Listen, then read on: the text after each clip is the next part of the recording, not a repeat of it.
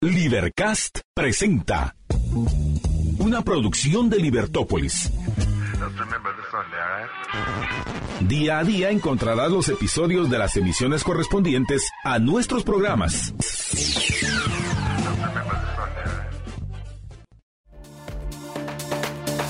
Libertópolis.com Bienvenidos a Libertópolis Negocios. Es un gusto estar con todos ustedes arrancando nuestro programa. Gracias por estar con nosotros y acompañarnos a través de la 102.1 FM.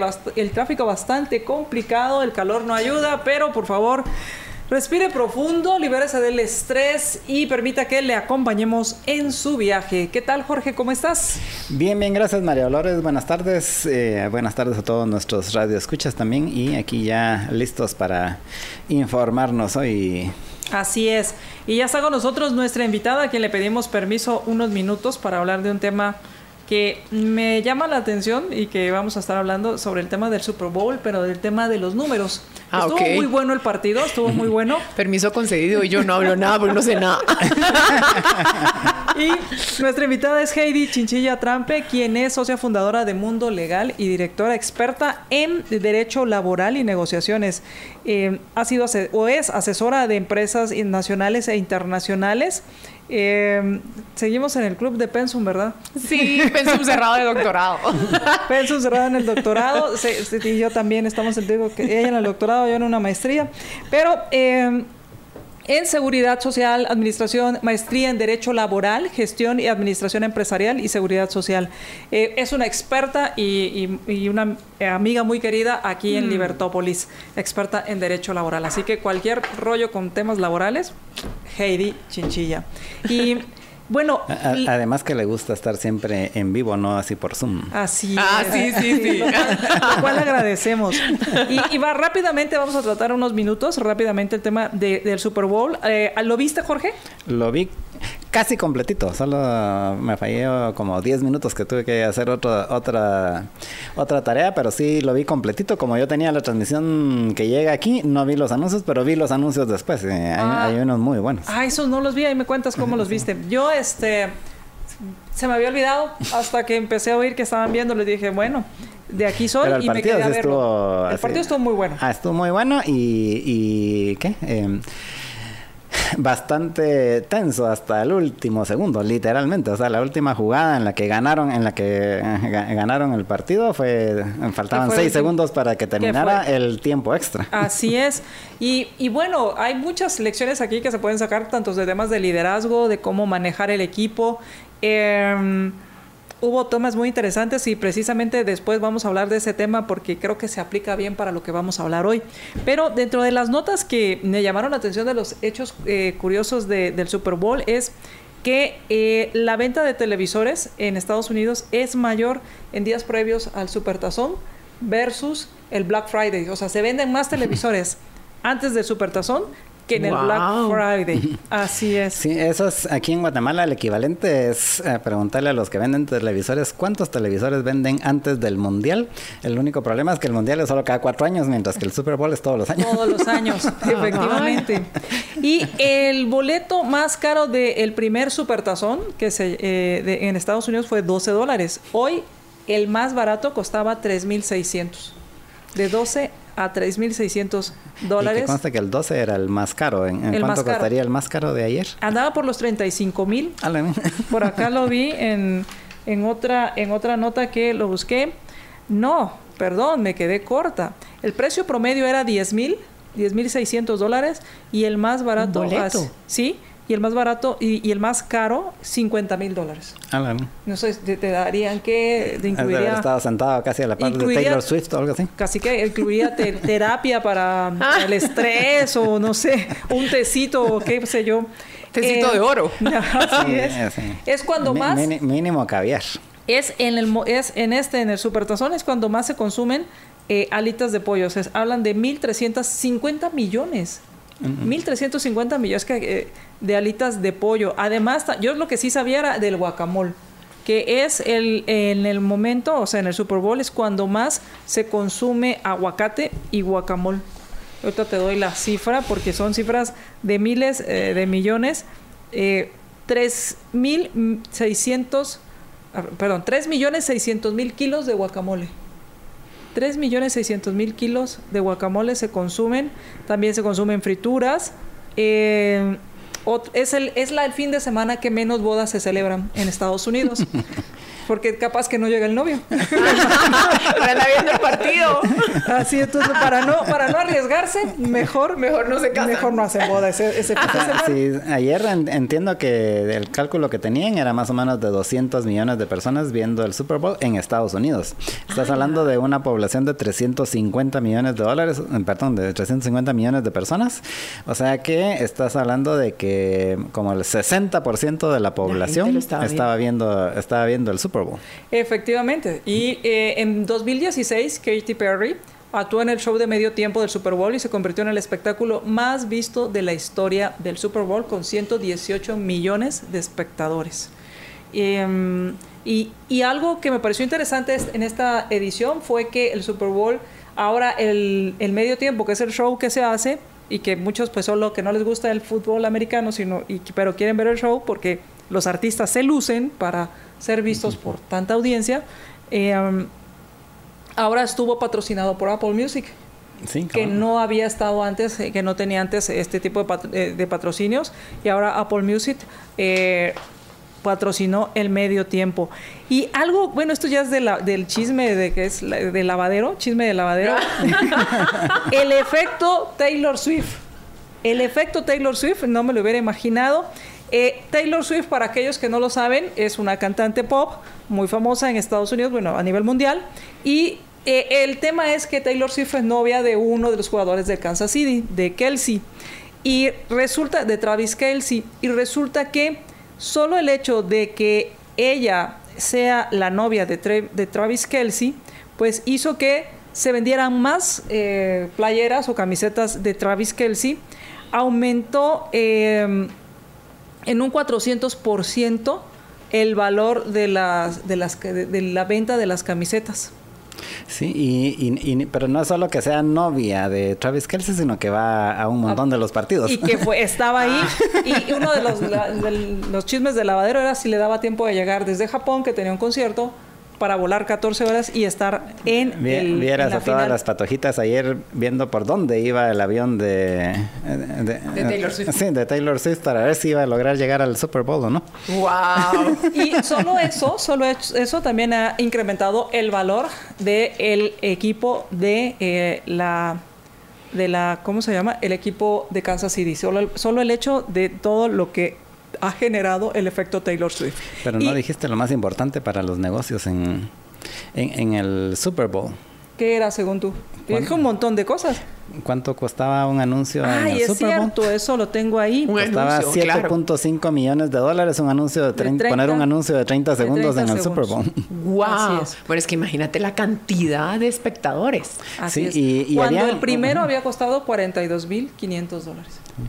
Y, y sí, ya, ya, ya costaba un millón de dólares en los 80. Imagínate, ahorita ya van por siete- 7.5 millones de dólares los 30 segundos en, el, en el- la transmisión del Super Bowl.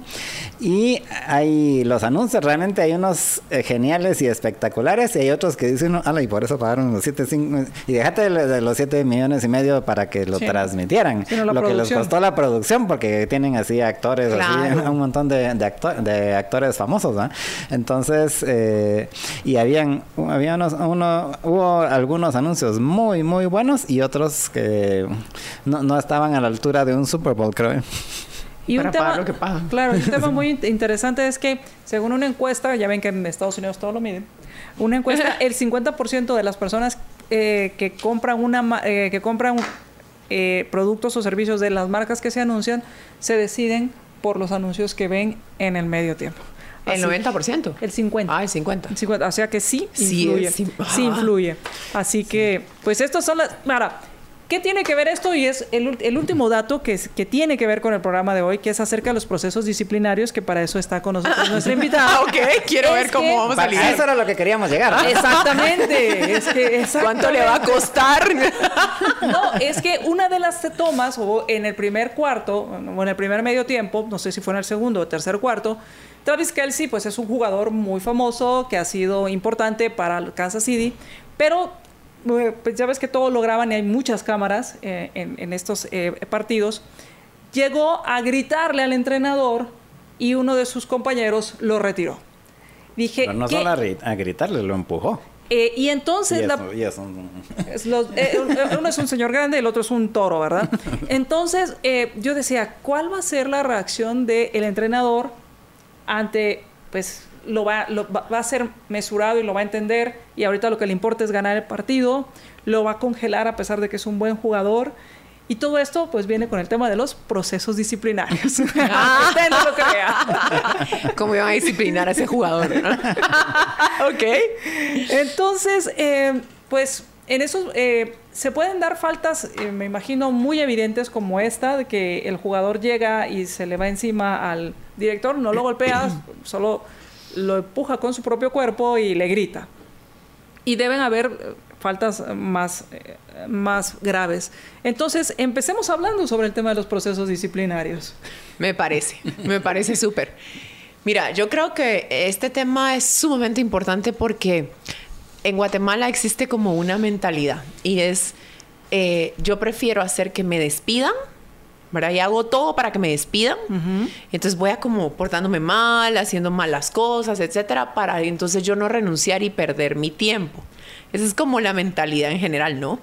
Y entonces... Es, es un incentivo perverso, hay que reconocerlo. Completamente. Y lo que pasa es que es un incentivo perverso malentendido. Porque cuando tú lo entiendes realmente, pues el incentivo perverso pierde su, su natura, o sea, pierde la fuerza que uno cree que tiene. Sabes que lo que pasa es que obviamente eh, Guatemala tiene un derecho laboral muy paternalista. ¿verdad? Y entonces en este derecho laboral muy paternalista, a mí lo que me parece es que definitivamente, por ejemplo, yo siempre digo, ¿por qué soy abogada patronalista? Y hay gente que me dice, ay, es que lo que pasa es que ella solo defiende a la élite. No, yo no defiendo a la élite o estas cosas. Creo que necesitas mayor estrategia para defender a un empleador que a un trabajador. Un trabajador se para en el Ministerio de Trabajo y casi que todos detengan sus labores, vamos a abrazarlo, ¿verdad? Y va a, a- a los juzgados y, o sea, el trabajador no tiene idea las facilidades que tiene para un juzgado para poner una denuncia, para muchas cosas. Y que está bien, ¿verdad? Porque tal vez no tiene el poder adquisitivo que tiene un empleador para contratar, pues, un abogado, tener una defensa, etcétera, ¿verdad? Pero lo que pasa es que se ha malinterpretado esta situación. Yo creo que la relación laboral termina siendo como, tal como lo dices, una relación. Y una relación necesita que hayan derechos y obligaciones. Cuando una relación es injusta, es cuando tú recibes menos de lo que das. Y en este tipo de relación no estamos hechos para recibir menos de lo que damos. Y eso es que hay que dar sin esperar recibir nada a cambio. Mentira. O sea, no. Ninguna relación en la vida funciona así. Porque te vas desgastando y te vas haciendo descuentos, ¿no? Claro. Emocionales, patrimoniales, lo que sea. Y entonces el punto importante acá es que te das cuenta que esa relación debe funcionar bajo la perspectiva de, ok, ¿cuál es tu 50%? Tu 100%, ¿verdad? Que significa el 50% de esta relación. ¿Y cuál es mi 100% que significa el 50% de esta relación? Pero en este abrazar del derecho laboral, en esta tutelaridad que es válida, no la resto su importancia, es decir, el derecho laboral surge porque el trabajador no tenía esa capacidad económica de crear las condiciones de trabajo y decir, ok, no, discúlpame, pero a mí no me vas a poner a trabajar 14 horas, discúlpame, pero no me vas a pagar 5 quetzales por el día. O sea, no tenía esa capacidad, sino decía, bueno, lo que toca lo acepto, ¿verdad? Entonces surge la ley para darte estos parámetros. Pero si tú te das cuenta, en la mayoría de los formatos de trabajo, reglamento interior de trabajo, en la legislación tal cual, casi todo es proteccionista del trabajador, ¿verdad? Obviamente porque su naturaleza es proteger al trabajador en esta desigualdad económica. Pero esto no significa que el empleador no tenga derechos. Seamos honestos, es quien genera las oportunidades de empleo, es quien le permite a una persona llevar algo a su casa, tener ese sustento, tener ese salario emocional que significa, ok, yo me levanto hoy sabiendo que tengo un lugar a donde ir a trabajar. Ok, yo me levanto sabiendo que voy a desarrollarme, que mis hijos tienen, te- voy a traer dinero para poder ir llevar, pues que tengan colegio, alimentación, etcétera, ¿verdad? Entonces, ¿Por qué te hablo de todo esto? Porque yo acabo de dar una conferencia en un congreso internacional y hablaba sobre la importancia del empleador en la relación laboral. Y entonces cuando hablaba sobre esa importancia ponía una analogía que para mí quedaba perfecta.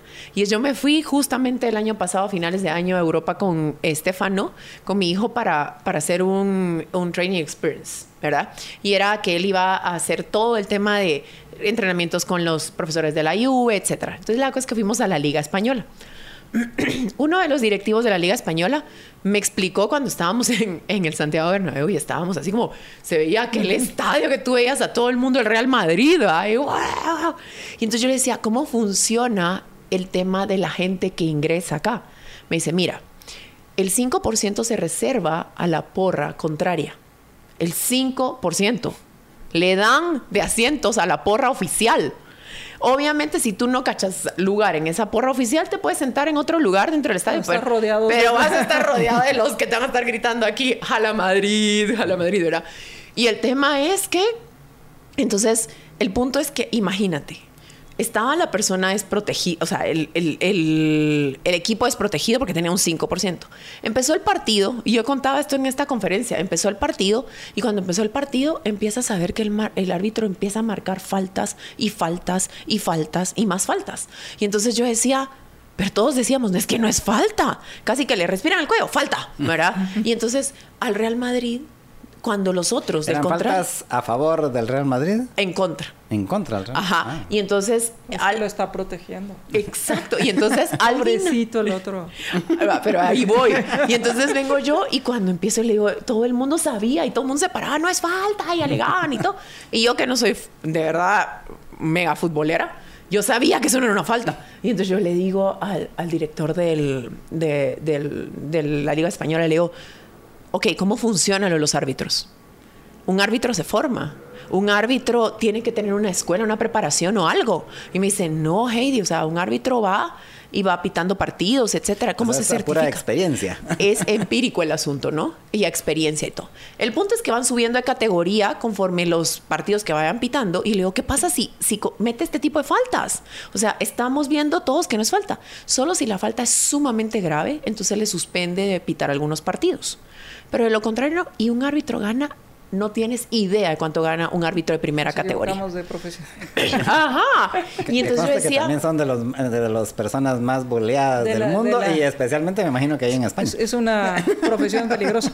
Eh, sí, eh, es moralmente desgastante.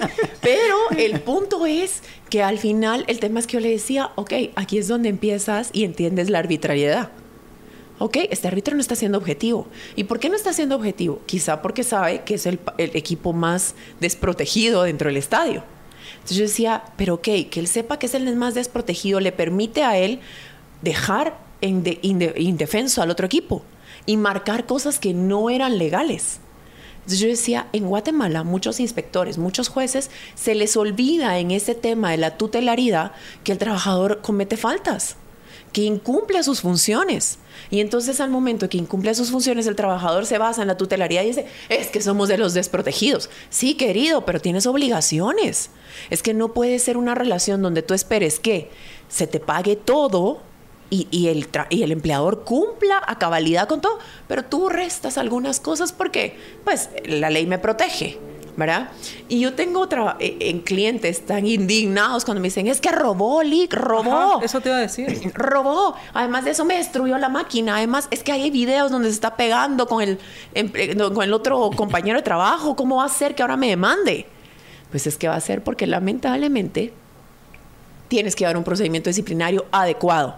Si no, lo que tienes es un enojo grandísimo que te lo vas a tener que tragar y pagarle a ese trabajador. O sea que, aunque tenga las pruebas que, que robó o aunque tenga ahí el video somatando a medio mundo, Si no hiciste un procedimiento disciplinario adecuado, puedes tener las pruebas que querrás, pero no lo hiciste, entonces va a juicio, te demanda y, y te gana. puede pedir su indemnización. y Su todo. indemnización, daños y perjuicios. Daños y perjuicios son hasta 12 salarios.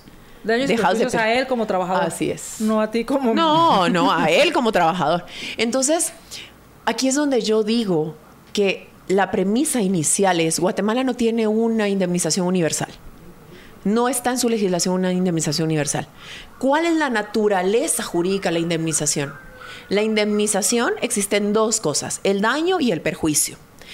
El daño es cuando yo realmente, pues obviamente, ocasiono un mal a una persona. Yo pongo el ejemplo, y ese ejemplo yo creo que lo tengo más gastado, pero es el que más me sirve. Y pongo el ejemplo, y no estoy promocionando a ninguna empresa de gas, ¿verdad? Pero pongo el ejemplo de que yo soy una piloto de carritos de estos que reparten gas. Y llevo 10 cilindros conmigo. Y estos 10 cilindros conmigo los llevo y voy manejando y en eso, ¡boom!, me chocan. Cuando alguien me choca, se determina que esa persona fue la responsable del choque, entonces viene y me causó un daño. Sí. Porque dañó el carro, le causó un mal al carro. El daño en derecho se repara. ¿verdad? Es por ley que tienes que reparar el daño. El perjuicio es la ganancia líquida dejada de percibir. Eso quiere decir cuánto yo hubiera ganado y hoy lo estoy dejando de percibir. Hagamos un ejemplo. Ese carro me lo va a tardar una semana en el taller. Y resulta que yo cada día repartía mil quetzales, 10 cilindros de 100 quetzales.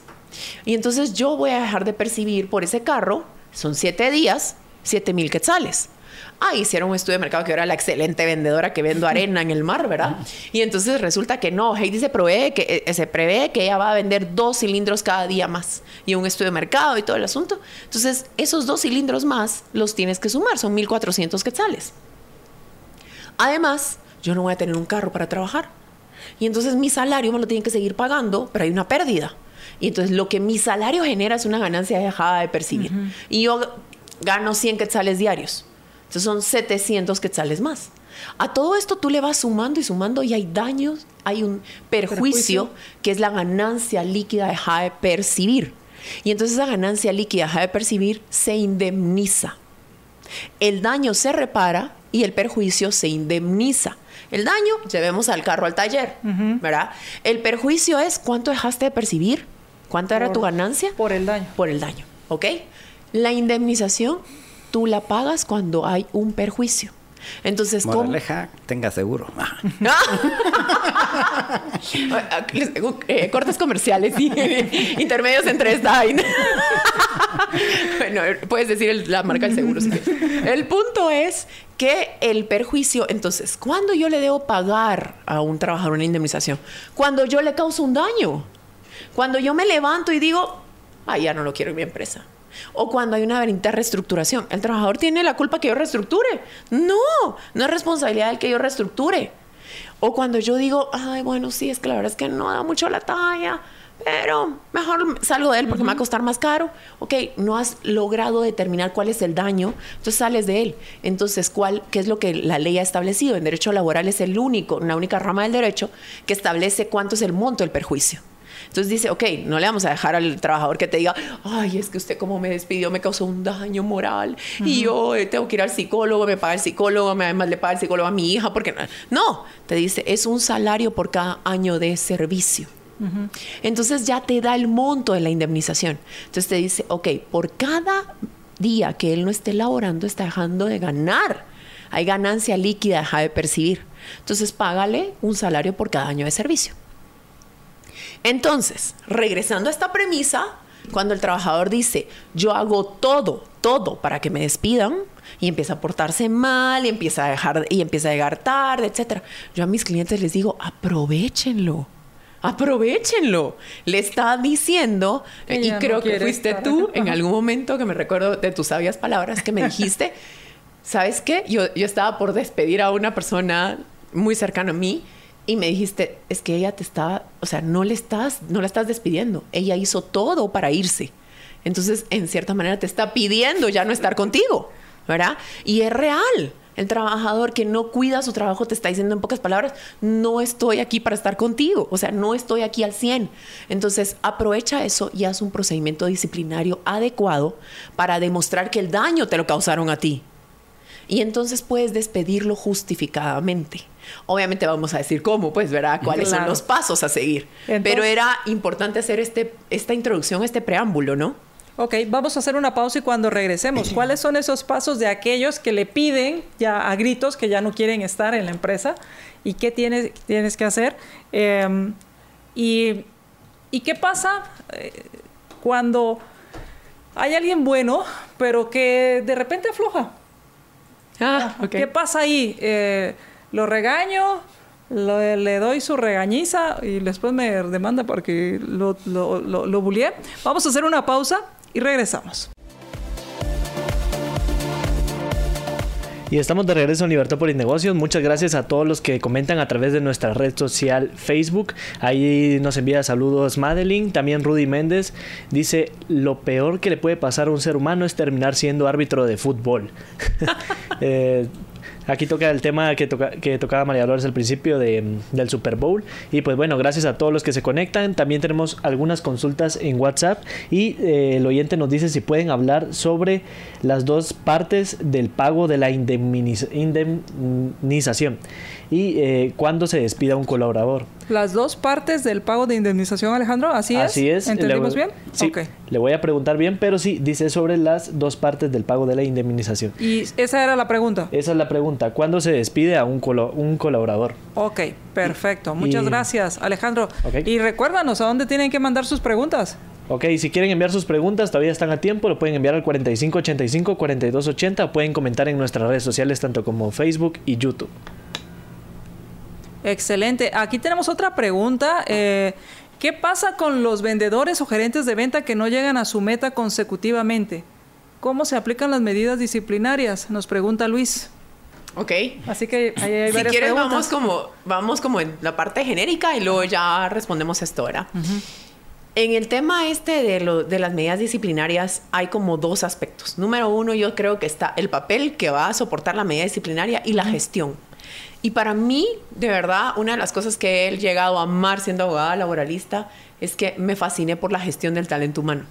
Y entonces creo que eso me dio una visión súper distinta a solo ser una abogada laboralista. Creo que entiendes que no puedes eh, no puedes solo amonestar o solo imponer sanciones o hacer despidos sin antes haber hecho una buena gestión. Yo creo que de las cosas importantes es que un buen líder o un buen jefe primero tiene que gestionar las relaciones laborales. De tal manera que cuando tú contratas a un trabajador, dale la inducción de vida. Enséñale y dile qué esperas de él, cuáles son sus funciones. Cuéntale, mira, o sea, va, vas a hacer esto, esto, esto, con un perfil de puesto detallado, las funciones muy específicas. O sea, no solo el hecho de, ah, bueno, ya, tú eres contador, listo, ahí está tu máquina, tu calculadora, que Dios te bendiga y nos vemos, ¿verdad? No, o sea, tiene que haber un tema de saber que tenga claridad de sus funciones. Adicionalmente a esto, ¿qué espero yo? Porque es que no todas las personas esperan lo mismo. ¿Verdad? O sea, tú puedes ser una jefa y yo puedo ser la... Estamos en una misma empresa, uh -huh. tú tienes a cargo lo administrativo, yo, no sé, las ventas, por ejemplo. Tú esperas de tu personal unas ciertas cosas y yo, aunque estemos en la misma empresa, yo puedo esperar de mi personal otras cosas. Entonces, ¿qué espero yo en mi forma de liderar? ¿Qué espero? La gente tiene derecho a saber qué es lo que yo espero, de forma clara. De tal manera que digas, ok, si quiero este té, o sea, voy a tener este té ahorita, pero decir, ah, ok, me gusta tibio, no me gusta tan caliente porque no me lo puedo tomar. Me gusta con azúcar de dieta. Y me traes una o me traes dos, ¿verdad? Y, y que sea claridad porque después decimos, ah, las que aquí ni los tés sirven bien.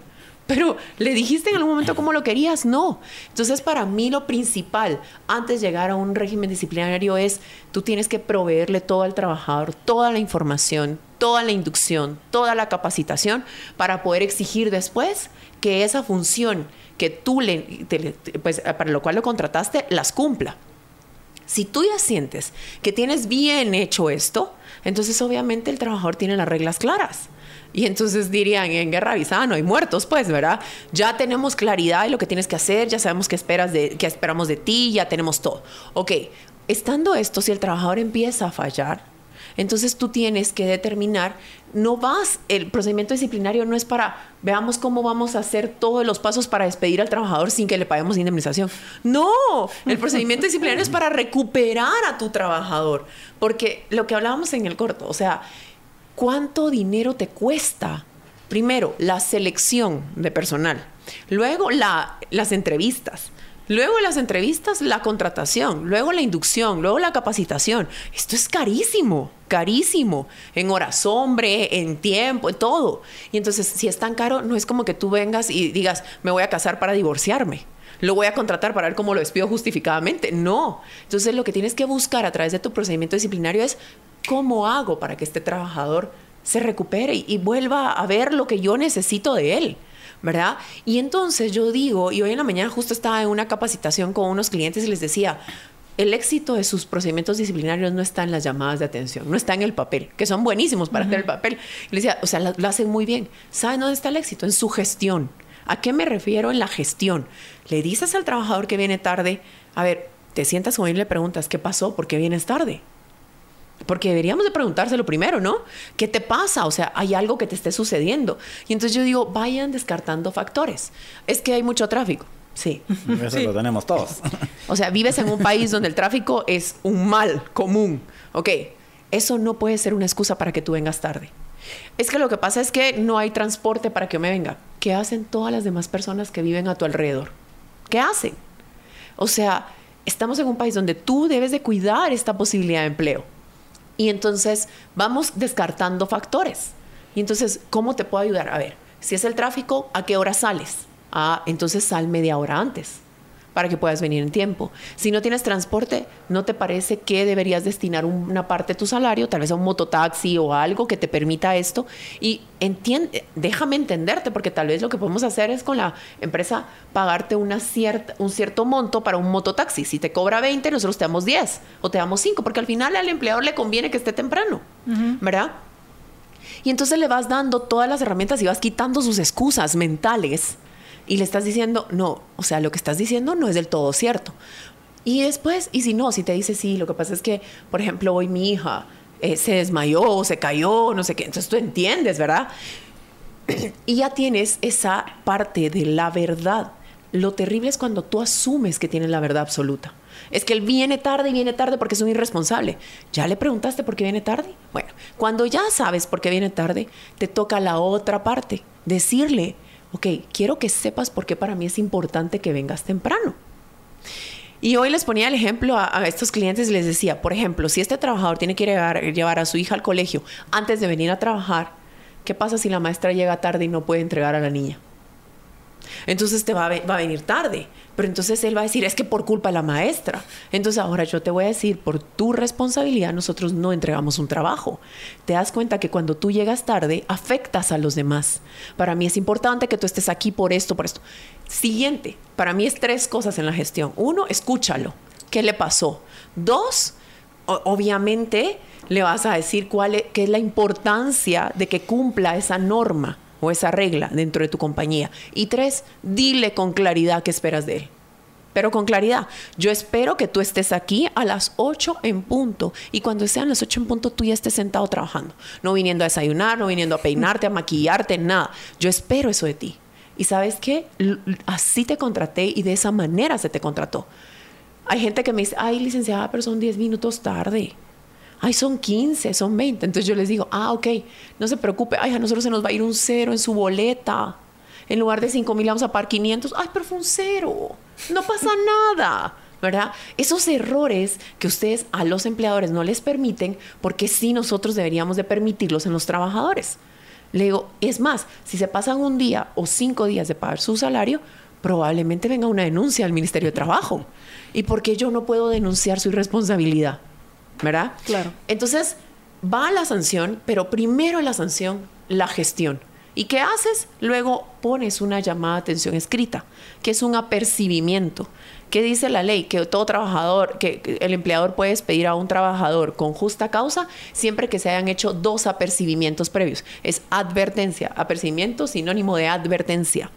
Entonces, que se le haya advertido dos veces antes. ¿Cómo y si tú llegas a un juicio, y te lo voy a decir tan claro para cuando esté en juicio, diga al trabajador si es cierto que se le amonestó tres veces verbalmente y se le apercibió que no continuara con esa conducta. No, no es cierto. ¿Y dónde tienes tú una constancia para decirle al trabajador, mire, si es cierto? Pero si fue verbal. Aún cuando sea verbal, dejas una constancia escrita de una llamada de atención verbal. Ok. ¿Verdad? ¿Y cuántas llamadas de atención verbal pueden haber? Verbales en realidad debería ser una porque la, la, eh, como los pasitos a seguir son los siguientes.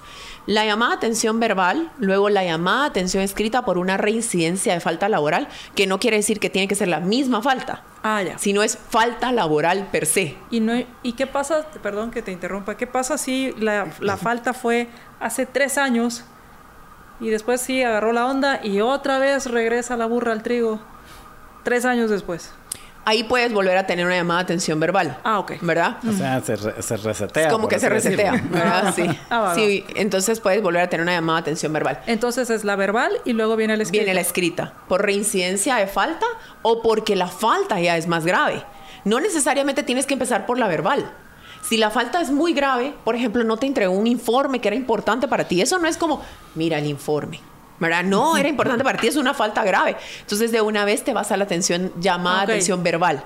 Y si el trabajador reincide en cometer una vez más faltas, te puedes ir a la suspensión. La suspensión puede ser de uno a ocho días sin goce de salario. En la suspensión le debes de dar espacio al trabajador para que se manifieste. Le das un plazo de 48 horas para que se manifieste respecto a las faltas que le estás imputando y además que pueda presentar pruebas de descargo. Si no presenta las pruebas de descargo, si no se manifiesta, se dice en la llamada de atención con o sin su manifestación, se tomará la resolución que en derecho corresponda. ¿verdad? Pregunta, estas eh, amonestaciones y, e incluso la constancia de la amonestación verbal y, y las y, y las otras amonestaciones, ¿hay que registrarlas en el Ministerio de Trabajo? Sí, las tienes que O registrar. sea, Aunque sea verbal. Cuando se hacen, o sea, o, o- o cuando ya te vas a juicio. No, las tienes que registrar cuando se hacen. Cuando las haces, normalmente esto no tiene un... no- en la ley no establece que hay un tiempo para registrarlas, pero sí se dice que los, hay 15 días, porque la ley te da 15 días hábiles para registrar contratos, para otras cosas. Entonces, o sea, de... Por costumbre, sea. por costumbre y por, ay, se me olvidó, supletoriedad, tomas esa, ese plazo y lo inscribes. Nosotros siempre les mandamos a registrar, ¿verdad? Y entonces vas en este orden, pero no necesitas en realidad pasar en todo el orden. Yo tuve un caso de un trabajador que una vez estuvo manejaba una máquina, una despaletizadora, y el tema es que en esta máquina él tenía seguro y había sido capacitado. Otro punto importante es, si tú quieres que alguien cumpla algo, dale las instrucciones claras, capacítalo y deja constancia de lo que lo capacitaste, ¿verdad? Porque no puedes decir, recibió capacitaciones. Yo nunca recibí capacitaciones. ¿Verdad? Y entonces tienes que tener claridad de que sí fue capacitado y cómo fue capacitado. Y entonces en ese sentido, ¿Y eso cómo lo documentas? lo documentas con una constancia de capacitación, donde dice el día, tal, fecha, hora, tema de capacitación que le impartió, nombre y firma. Ten cuidado Entonces, ahí. ¿Lo firma el instructor o lo firma el empleado? La firma de cada uno de los trabajadores. Ah, ok. Y tip, este es tip gratuito. Aparte de todos los que le estoy dando, pero el tip gratuito es, por favor, revisen las firmas con los DPIs. No tienen idea la cantidad de juicios en las que he estado donde el trabajador dice, esa no es mi firma. Y aquí está la firma de mi DPI, lo que hacen es rúbricas. ¿Verdad? Ok, no es lo mismo firma que rúbrica. Vamos, vamos, tenemos que hacer una pausa. No te veo ahí, estás escondido. Gracias. no te veo ahí. Eh, vamos a hacer una pausa. Regresamos para hablar acerca de, bueno, eh, hablaste de la gestión y cuál es ese proceso disciplinario. Eh, y qué pasa cuando pues no hay de otra. Vamos a hacer la pausa y regresamos. Libertópolis.com Regresamos a Libertópolis Negocios. Estamos platicando con nuestra invitada, la licenciada Heidi Chinchilla Trampe, quien es socia directora de Mundo Legal, experta en derecho laboral. Y tengo varias preguntas, Heidi. Una era el tema de la indemnización. Dame un segundo, que fue la que nos contó. Dos partes de la indemnización. Ajá, eso no fue. entiendo esas dos partes, honestamente, te soy sincera. Pero dice, eh, el oyente que nos escribió pregunta, cuando se despide un colaborador hay que cancelarle la doceava, dos, Ah. dos doceavas partes más de la indemnización. Sí, Ahora tú sí entendiste, yo no, pero qué bueno que tú sí entendiste. Luego hay otra pregunta. El tema de las ventas. ¿Qué pasa si el gerente o el de ventas no llega constantemente? Si eso es despido justificado. Tengo otra por acá eh, que tiene que ver con... eh, ah, ah, ah, quiero ver. Ah, ¿qué pasa si no quieren firmar? Esa la acaban de poner aquí. Mari Carmen... No, hablaba Mari Carmen, tu, tu, tu, bueno, en algún lado la vi y que y discúlpeme si no la encuentro, pero decían qué pasa Luis si no dice. Ah, perfecto, gracias. ¿Qué pasa si no gracias, sí, Juan Luis? ¿Qué pasa si no quiere firmar la llamada de atención o cuando le está confirmando audiencia para que justifique su falta? Y por otro lado, tengo otra pregunta que está relacionada con eh, un trabajador que se retira por vejez a través del X. La empresa para la cual labora debe pagar la indemnización completa en caso de que lo despida Así que tú Ay, Jesús. Ok, bueno. Vamos tú por dime partes. por dónde quieres Voy a empezar. empezar por la primera, que era la doceava parte. Ajá. Lo que sucede es que la ley, eh, el decreto que regula el aguinaldo y la unificación anual para trabajadores del sector privado y público, establece que para el cálculo de indemnización se debe adicionar la doceava parte de estas prestaciones para el salario base. Es decir, en palabras sencillas y muy humanas y no tan legales, para hacer el cálculo de la prestación de indemnización, y esto es bien claro, es que de verdad te digo que esto es un tema súper mega extenso, archi mega extenso, pero el punto es que para tú pagar indemnización haces el promedio de los últimos seis meses de salario. Y aquí me quiero detener con Ajá. que vuel- vuelvo a y resalto. Para el pago de indemnización, no estoy diciendo para el pago de toda la liquidación. Para el pago de la indemnización sacas los últimos seis meses de salario, ¿verdad? Y entonces sacas el promedio de los salarios y le tienes que sumar la doceava parte de lo que el trabajador ganó por bono anual, comúnmente conocido como bono 14, y la doceava parte de lo que ganó por aguinaldo. Y Ah, entonces esa doceava dos parte, ajá, se la sumas al promedio y eso te va a dar el promedio que tienes que tomar como base para indemnización. Un tip que yo llegué a entender después de muchos años, y a- porque yo no soy abogada porque no me gustan los números, amo los números, y entonces me hace muy fácil todo este tema de cálculos y, la- y temas financieros. Entonces, un tip que llegué a entender fue, ¿cuánto pagas tú mensualmente en proporción? Si el, en 12 meses tú pagas un 100% de un salario por aguinaldo, ¿verdad? Si tú divides 100 dentro de 12 te da 8.33, ¿verdad? Y entonces ese 8.33% que tú le estás pagando al trabajador cada mes es un 8.33 de aguinaldo y un 8.33 de bono 14. ¿Van conmigo? Sí. ¿Verdad? Entonces, si tú sumas eso, es un 16.66. ¿Verdad? Entonces, si te dicen que el salario base para indemnización le tienes que sumar la doceava parte de aguinaldo y doceava parte de bono, le tienes que sumar un 16.66. O sea, para hacerlo sencillo, si, la- si el, el trabajador gana 10 mil quetzales, dijéramos, entonces, el- o sea, y su promedio de los últimos seis meses fueron 10 mil quetzales mensuales, entonces real- le tienes que sumar los 10 mil más el 16.6%, que básicamente serían 1.660. 1.666. Entonces, al final, le- lo calculas la indemnización sobre 11.660 en lugar de sobre 10 mil. Así es. ¿Cómo lo haces? Yo multiplico lo que me sale, el promedio, por 1.66, 1.1666666. ¿Verdad? Que es lo mismo cuando multiplicas el IVA, 1.12, ¿verdad? Entonces 1, 1.12. Entonces lo multiplicas por eso. Y sí hay que calcularlo. Y sí hay que calcular. Sí hay que pagarlo, Entonces ya estamos con la primera y nos ¿Y la quedan segunda? cuatro minutos. Ah, ok. El tema de ventas. En las ventas, sí. Puedes, si tú tienes dentro de tu contrato de trabajo las funciones, la métrica que debe cumplir y le haces saber al trabajador cuál es su compromiso de ventas, en las veces que él no llegue a su meta de ventas, haz la gestión que te digo primero que tienes que hacer porque no quieres vender a ese, perder a ese vendedor.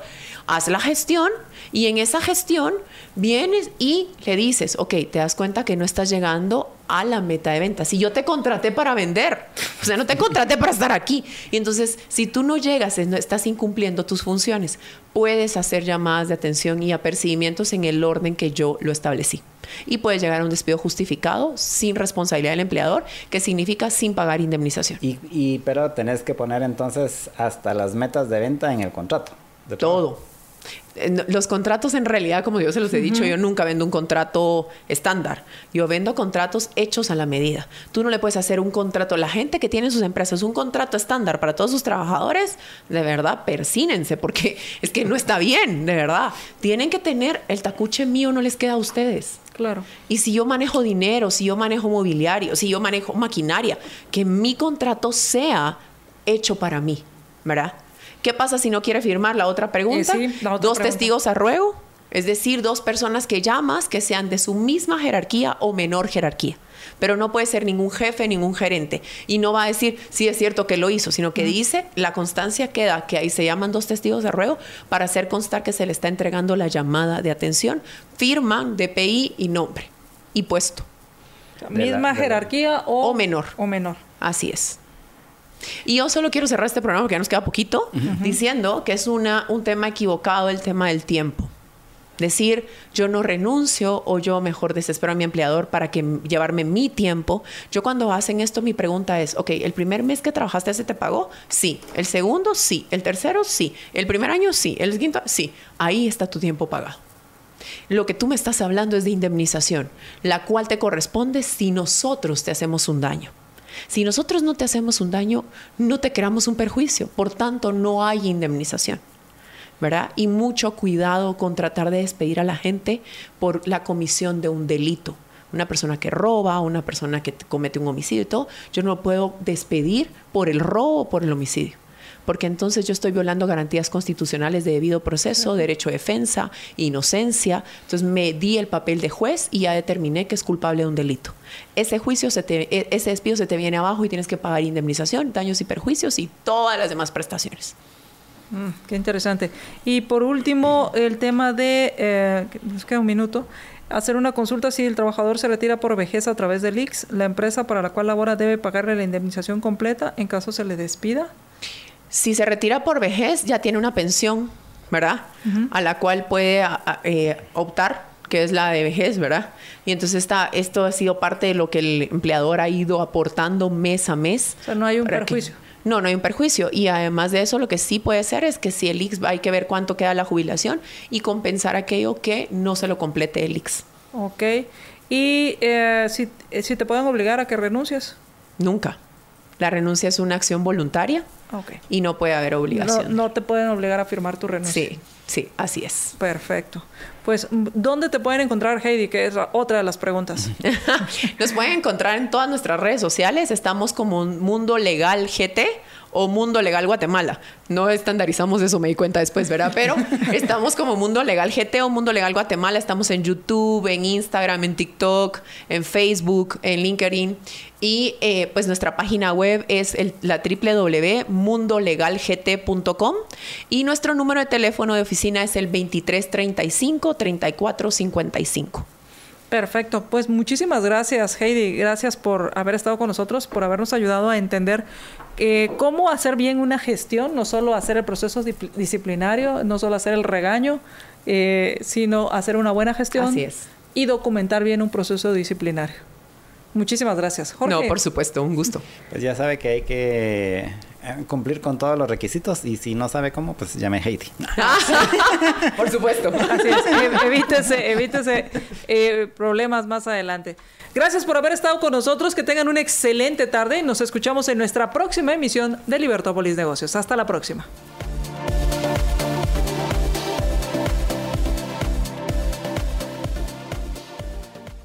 Libercast presentó una producción de Libertópolis.